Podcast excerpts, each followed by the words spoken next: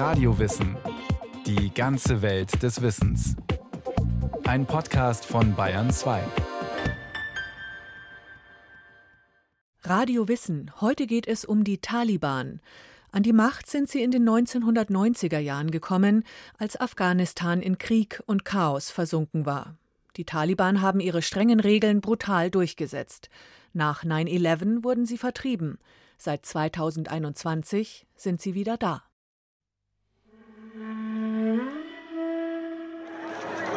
Liegen. Wir brauchen Liegen, das schreien britische Soldaten vor dem Flughafen in Kabul. Das ist ein Notfall, sagt der Korrespondent von Sky News. Das hier habe nichts mehr mit Abwicklung zu tun. So beschrieb ARD-Korrespondentin Silke Dietrich im August 2021, wenige Tage nach dem Einmarsch der Taliban in Kabul, die Massenpanik am Flughafen. Verzweifelte Menschen drängten sich vor den Toren des Flughafens. Sie hielten Ausreisedokumente in die Luft, in der Hoffnung, auf das von US-Soldaten kontrollierte Gelände gelassen zu werden. Ein Mann reichte einem US-Soldaten ein Baby aus der Menge über die Betonmauer. Zumindest sein Kind sollte in Sicherheit sein. Um die Welt gingen Bilder von jungen Männern, die sich an abfliegende Militärmaschinen klammerten und in den Tod stürzten. Nachdem die Taliban im Sommer 2021 immer mehr Regionen des Landes eingenommen und am 15. August schließlich auch die afghanische Hauptstadt unter ihre Kontrolle gebracht hatten, wollten Zehntausende nur eines außer Landes kommen. Sie fürchteten sich vor der Ideologie der Taliban-Kämpfer, vor den harten Strafen, die sie aus der Vergangenheit kannten, und vor dem Verlust von Errungenschaften, kleinen Freiheiten und Fortschritten in einem Land, das seit Jahrzehnten von Krieg, Korruption und Armut geprägt ist. Afghanische Islamisten hatten die Taliban-Bewegung in den frühen 1990er Jahren gegründet. Damals versank das Land im Chaos. Die Ursachen für die Entstehung und den Erfolg der militant-islamistischen Gruppierung liegen aber viel weiter zurück. Tatsächlich ist der Aufstieg der Taliban eine Folge des Ost-West-Konfliktes. 1979 zwang der afghanische Geheimdienstchef Hafizullah Amin Ministerpräsident Nur Muhammad Taraki von der kommunistisch geprägten Demokratischen Volkspartei Afghanistan zum Rücktritt. Taraki wurde getötet. Amin wurde Präsident. Doch es gab Gegenwehr. Religiöse Widerstandskämpfer, die Mujahedin, kämpften gegen die kommunistische Regierung. Am 27. Dezember 1979 griff die Sowjetunion ein und schickte Truppen nach Afghanistan, um das kommunistische Regime an der Macht zu halten. Die USA waren alarmiert. In der Wochenchronik vom 13. Januar 1980 hieß es Präsident Carter habe die Möglichkeit nicht ausgeschlossen, dass die sowjetische Aktion in Afghanistan Teil eines Vorstoßes zum Persischen Golf und den Ölquellen sein könnte. Die USA sollten sich darauf vorbereiten und verhindern, dass dies passiere. Als ersten Schritt müsse man der Welt deutlich machen, welche Gefahr ein sowjetisches Vordringen in dieser Richtung bedeute.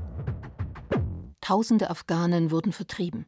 Viele flüchteten vor den Kämpfen in Nachbarländer, sagt der aus Afghanistan stammende Politologe Mojib Rahman Attal, Doktorand an der Friedrich-Alexander-Universität Erlangen-Nürnberg.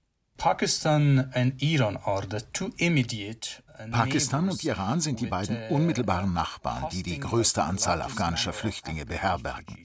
Das sind registrierte Flüchtlinge, aber eben auch nicht registrierte Flüchtlinge. Nach der sowjetischen Invasion 1979, da begann die erste Migrationswelle.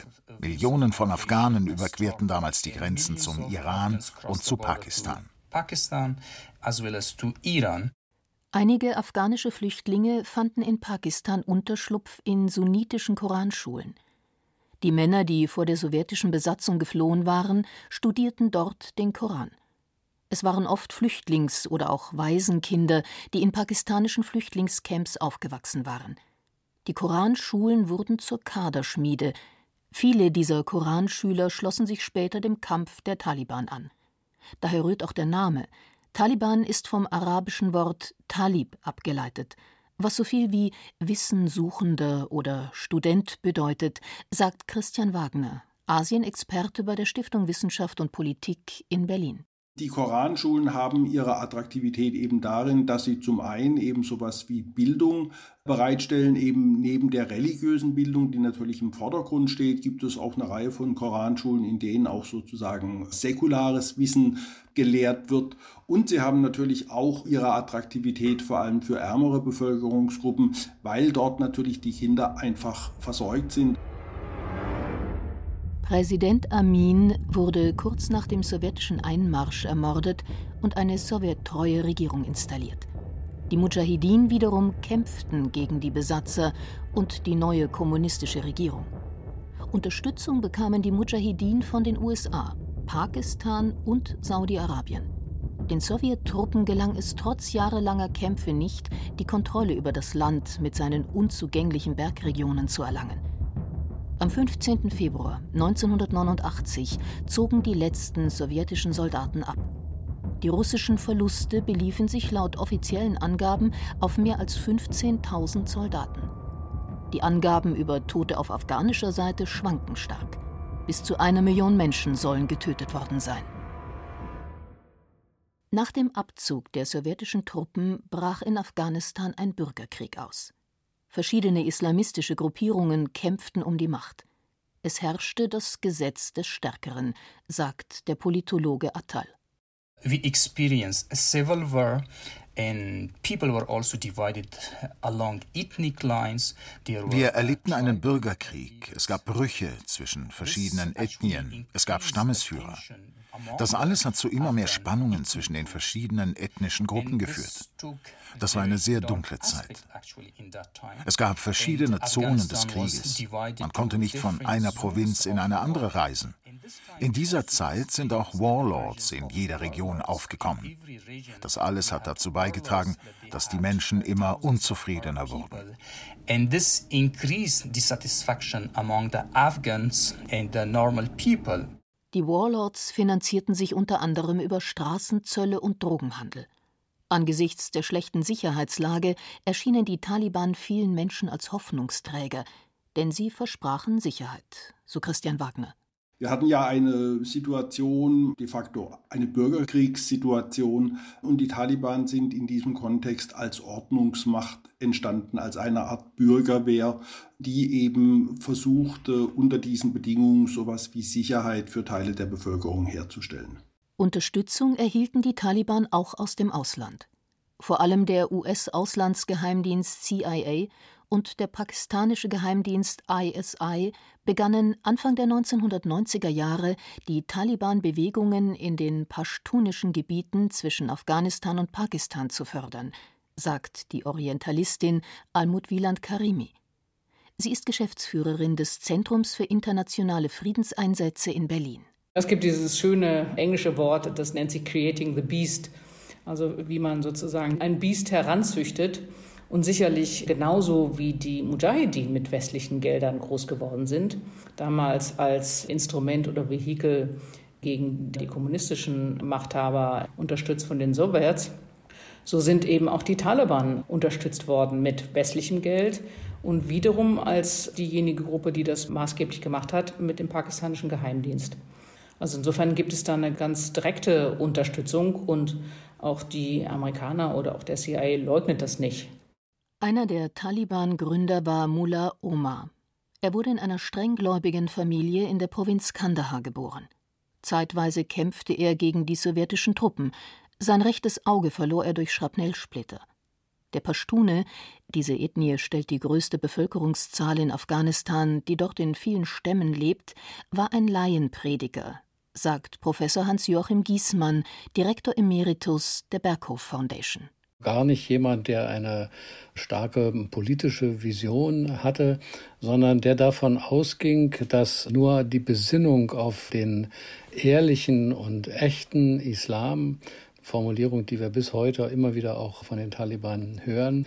Der einzige Weg wäre, die ethnopolitischen Gräben und auch die religiösen Gräben in Afghanistan dauerhaft zu überwinden.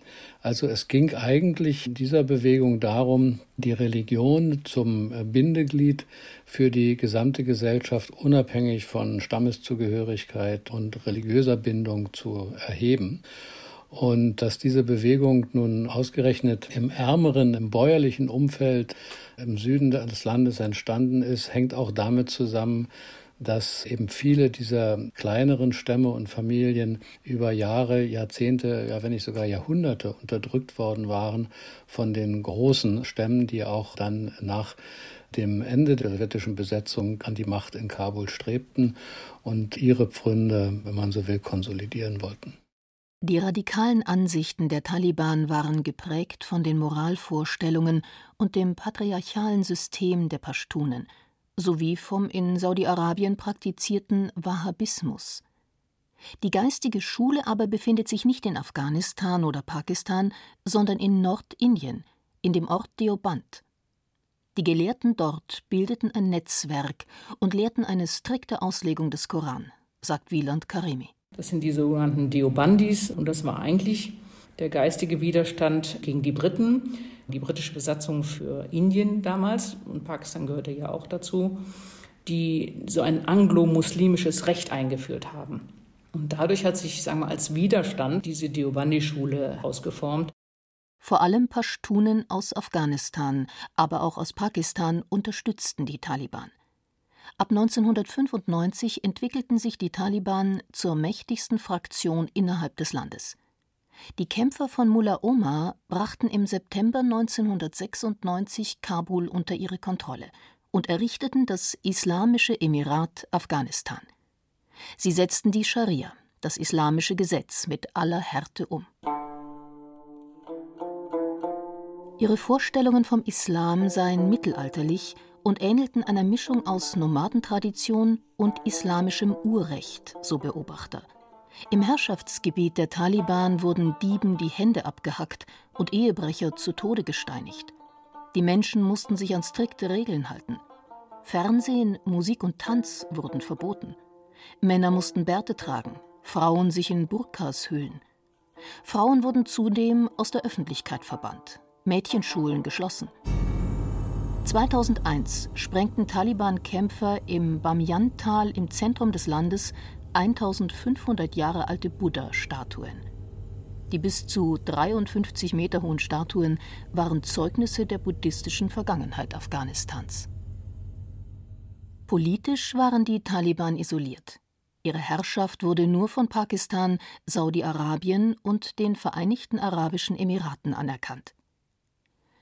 Zugleich entwickelte sich Afghanistan zu einem Rückzugsgebiet von terroristischen Organisationen wie Al-Qaida und später auch dem sogenannten Islamischen Staat. Der aus Saudi-Arabien stammende Al-Qaida-Chef Osama bin Laden lebte zeitweise in Kandahar und hatte enge Beziehungen zu Mullah Omar.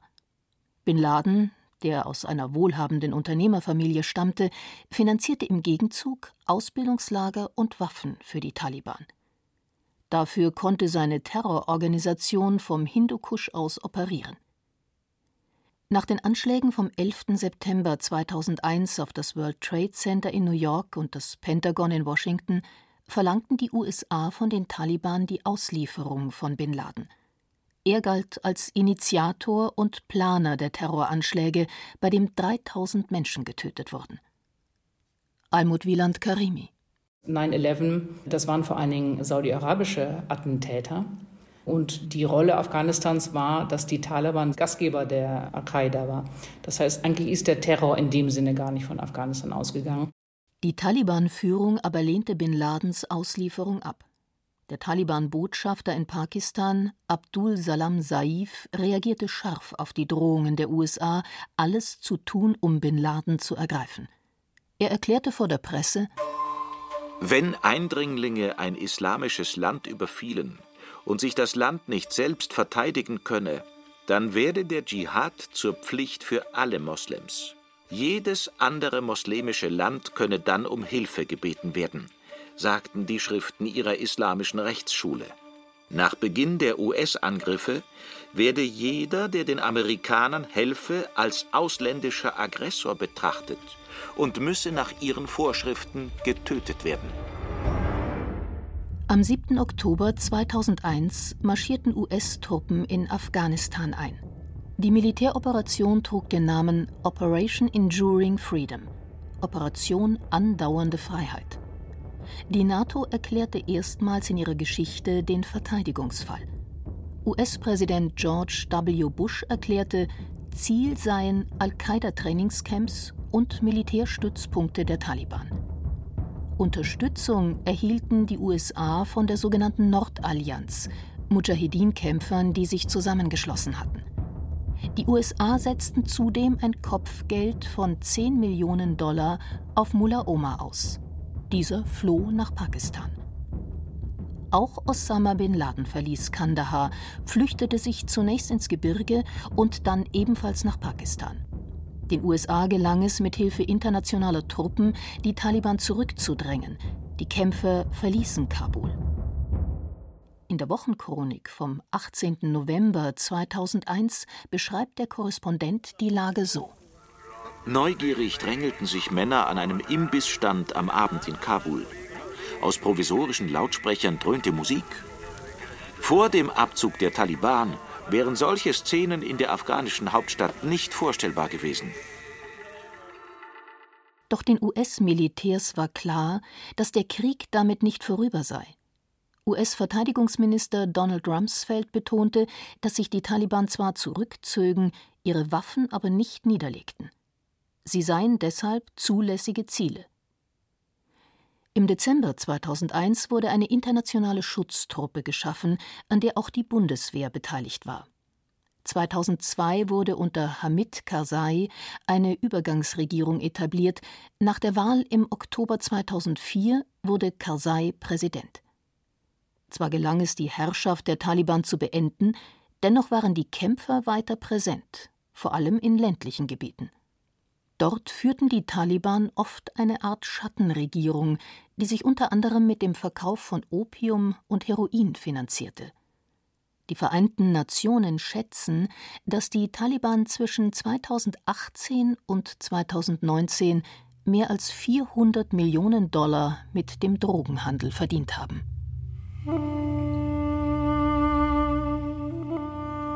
Die Bevölkerung litt, Armut und Korruption nahmen zu und damit die Unzufriedenheit der Menschen, was den Taliban wiederum Zulauf verschaffte. Zugleich spitzte sich die Sicherheitslage zu. Es gab immer wieder Kämpfe, Anschläge und Selbstmordattentate.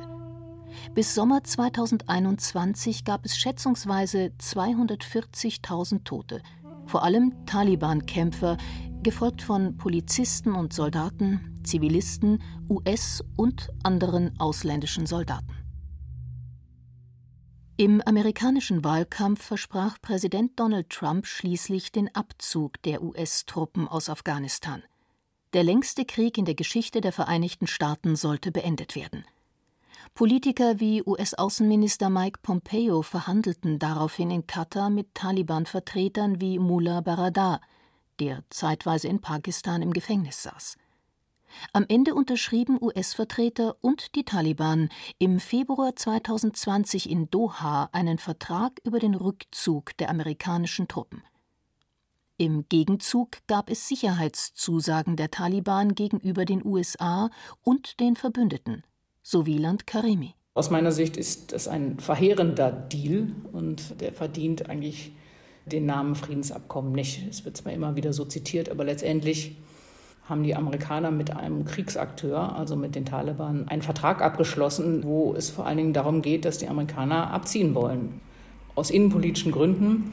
Das war unter der Trump-Administration, was man sicherlich verstehen kann nach fast 20 Jahren. Aber der Abzug der Amerikaner und damit indirekt versprochen auch aller NATO-Partner, die an dem Abkommen nicht beteiligt waren, aber alle wussten ja, dass die NATO-Partner ohne die Amerikaner nicht in Afghanistan sein konnten der verlangt so gut wie keine Gegenleistungen, sondern nur Dinge wie eine Garantie, dass kein Terrorismus mehr von Afghanistan ausgehen dürfe. Die Taliban rückten schnell vor. schneller als das viele Beobachter erwartet hätten, bis sie am 15. August 2021 Kabul erreichten. Kritiker warfen dem neuen US-Präsidenten Joe Biden vor, dass der Abzug der US-Truppen geordneter hätte ablaufen müssen. Es sei darum gegangen, amerikanische Leben zu retten, so Biden, und er verwies auf die Entscheidung der Vorgängerregierung unter Trump. Der afghanische Präsident Ashraf Ghani floh nach Tadschikistan. Ortskräfte, die für internationale Truppen gearbeitet hatten, fürchteten Vergeltung und versuchten zu fliehen. Auch Frauen, die auf Universitäten gingen oder für Unternehmen, Medien oder im Gesundheitswesen gearbeitet hatten, trauten sich nicht mehr auf die Straßen. Aber für einen Großteil der afghanischen Frauen, nämlich für Frauen auf dem Land, die auch bisher oft nicht zur Schule gehen durften, hat sich durch die neuerliche Machtübernahme der Taliban nach Ansicht der Orientalistin Wieland Karimi kaum etwas geändert. 80 Prozent der Menschen in Afghanistan leben auf dem Land und 80 Prozent der Frauen sind weiterhin Analphabetinnen. Das heißt, für viele Frauen auf dem Land hat sich nicht viel in ihrer Lebensrealität verändert durch die Machtübernahme der Taliban, weil die Zentralregierung für die immer sehr weit weg war und auch auf ihr Leben wenig Einfluss gehabt hat. Auch wenn sich die Methoden der Taliban und die Art der Kommunikation über Facebook und Twitter verändert haben, zwei wesentliche Ziele verfolgen sie unverändert, so Hans-Joachim Giesmann. Erstens, die Auslegung des Islams durch die Taliban wird sozusagen als Staatsräson äh, verstanden. Das wird so hinter euphemistischen Formulierungen wie der ehrliche oder der echte Islam versteckt. Das ist eine sehr grundlegende Ausrichtung, erhebt die Religion quasi zur einzigen rahmensetzenden Grundlage für den Staat. Und zum Zweiten die Beendigung der ethnopolitischen Konflikte auf der Basis eben einer einigenden religiösen Interpretation. Darauf basiert im Übrigen auch das Sicherheitsversprechen der Taliban an die Bevölkerung und erklärt auch zum Teil, warum die Taliban über relativ viel Zustimmung auch im Lande verfügten bzw. sie sich erarbeiten konnten.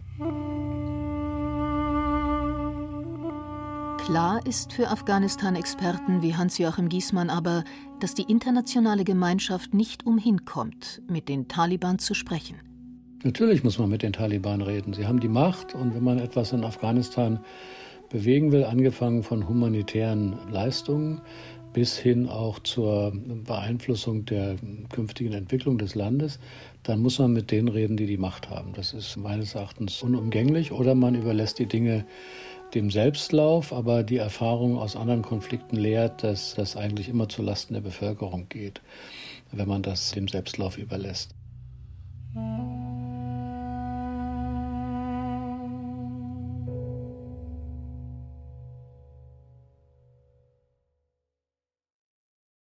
Das war Radio Wissen, ein Podcast von Bayern 2.